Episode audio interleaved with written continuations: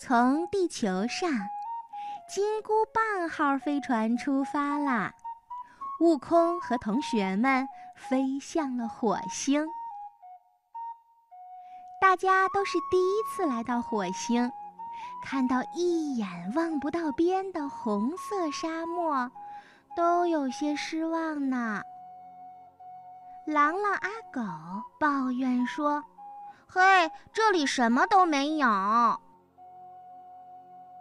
大象斑斑嘟囔道：“我们飞了这么远，不是来看沙子的。”青蛙怕怕指着远处，声音颤抖：“哦，快快快看，有个大家伙朝我们过来啦！”谁呢？来的呀是火星龙卷风，比地球上最大的龙卷风还要大出十倍呢。同学们瞬间就被吹上了天，只有悟空抱着紧箍棒，才没有被吹飞。悟空，救救我们！大家都在朝悟空喊着。悟空定睛一看，在远处有一座环形山，就立刻把大家一个一个的抓住，手拉着手飞过去。谁也没有想到，在环形山里呀，居然有一座奇异的植物园。好玩的地方原来藏在这儿呢，同学们都很开心。太好了，咱们去探险吧。植物园里有个奇怪的山洞，洞里面呀传出轰隆轰隆的声音。同学们刚要进去探险，忽然一只火星猫跳出来拦住去路。嘿，这里是胆丹山，这是火星的圣地，任何人。都不能进去。圣地是什么意思？悟空可听不懂他说什么。火星猫妙先生口气生硬地说：“非要进去的话也行，把你的胆子交出来。”大象斑斑听完之后，挺起胸脯，大声地说。我绝对不和我的胆子分开。妙先生吹了一声口哨，这时啊，数不清的火星猫全都现身了，将同学们团团围住。青蛙怕怕看到这场面，战战兢兢地说：“嘿，那咱们还是交出胆子吧。哦，反正我也没有多少胆子。”于是，同学们就乖乖地交出胆子，装进了妙先生提供的瓶子里。大家放心，出来之后会物归原主的。妙先生说：“就这样，一群没有了胆子的地球小学生进入了奇怪的火星山洞。轰隆隆的声音啊，从四面八方传来。”越是紧张，越是刺激，同学们就不知不觉地越走入到了胆胆山的中心啦。一抬头，一个巨大的生物正在吃矿石呢。这轰隆隆的声响啊，原来是他啃石头的声音，又被山洞的回声效应放大了，才如此可怕。大家看到这个大怪物，都嗷发出尖叫。尖叫声音啊，倒是挺整齐的，可是怪兽也在吼啊，它的吼声啊，可是震得整座山都直发抖呢。悟空不知哪来的胆量，大声地说：“变，变，变！”迎着怪兽就冲上去了。嘿，这小悟空真是好样的，身体变得巨大无比，金箍棒一横，保护同学们。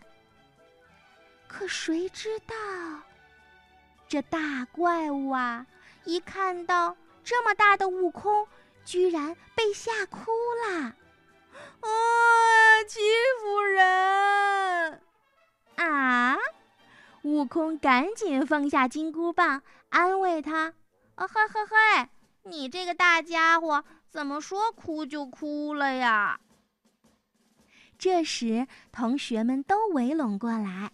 大象斑斑解释说：“我们不是为了吓你，悟空是为了保护我们。”兔子嘿嘿说：“我们怎么会欺负你呢？”狼狼阿狗说：“我们的胆子都没有了，你说怎么欺负人？”胆胆兽止住了哭声，破涕为笑：“嗯，大家好，我叫胆胆兽，我也没有欺负人。”原来胆胆山独有的矿石是胆胆兽的食物。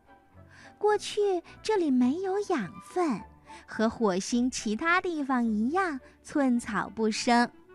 但是胆胆兽吃下了矿石，排出了土壤，日积月累呀，就形成了环形山里独有的生态圈了。大家都很佩服胆胆兽，都愿意和他做朋友。胆胆兽可开心了。驮着同学们一路送出山洞，可是他出来不要紧啊，把火星居民们给吓坏了。他们一辈子都在守护着胆胆山，可一辈子也没见过胆胆兽啊！妙先生立刻跪倒，带领所有的火星猫来跪拜这尊神兽。妙先生不好意思地解释说：“嗯，根据古老的火星传说，胆胆兽是专门吃胆子的。我们这样做呀，是为了你们的安全。”太好了，还好胆胆兽是很善良的。悟空说：“你们应该和他交朋友。”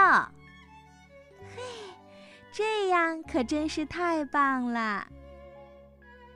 火星猫们捧来了玻璃瓶，谁知就在打开的一瞬间，胆子忽然就飘走了，变成了一朵朵的火星云。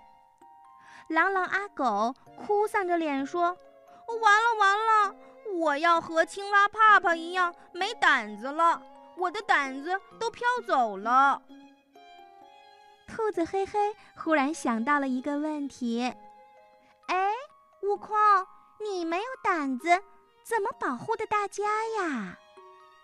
小悟空早就明白是怎么回事儿了，他说：“嘿，胆子是自己的，谁也拿不走。”哇，这次飞向火星，收获可真多呀！再见，胆胆兽。再见，火星猫！再见了，火星！金箍棒号飞船升空了，他们飞向地球了。悟空和同学们回家啦。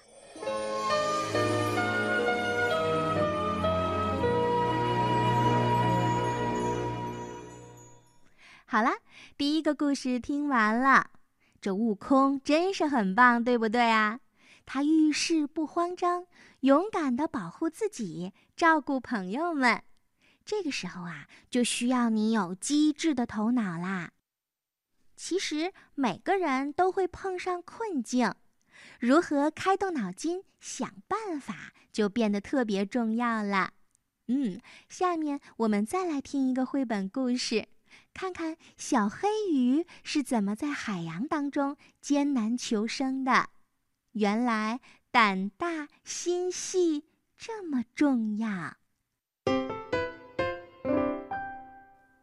小黑鱼，南海出版公司出版，美国作家里欧·里奥尼，彭毅老师翻译。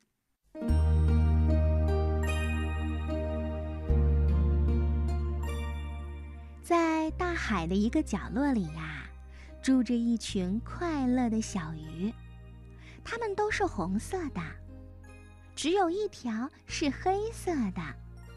它比它的兄弟姐妹们游的都要快，它叫小黑鱼。一个可怕的日子来到了，从海浪里突然冲出了一条又快又凶又饿的金枪鱼，它一口啊就把所有的小红鱼都吞到肚子里啦，而只有小黑鱼逃跑了。小黑鱼逃到了大海的深处，它既害怕又孤独，它伤心极了。大海里到到处都是各种各样奇妙的生命，小黑鱼游啊游，碰见了一个又一个奇迹，于是他的心情好多啦，高兴起来了。他看到了水母像彩虹的果冻，他看到大龙虾走起路来呀，像水下行走的机器；怪鱼像被一根看不见的线牵着；森林似的海草长在糖果般的礁石上。鳗鱼的尾巴有多长，连它自己都搞不清楚。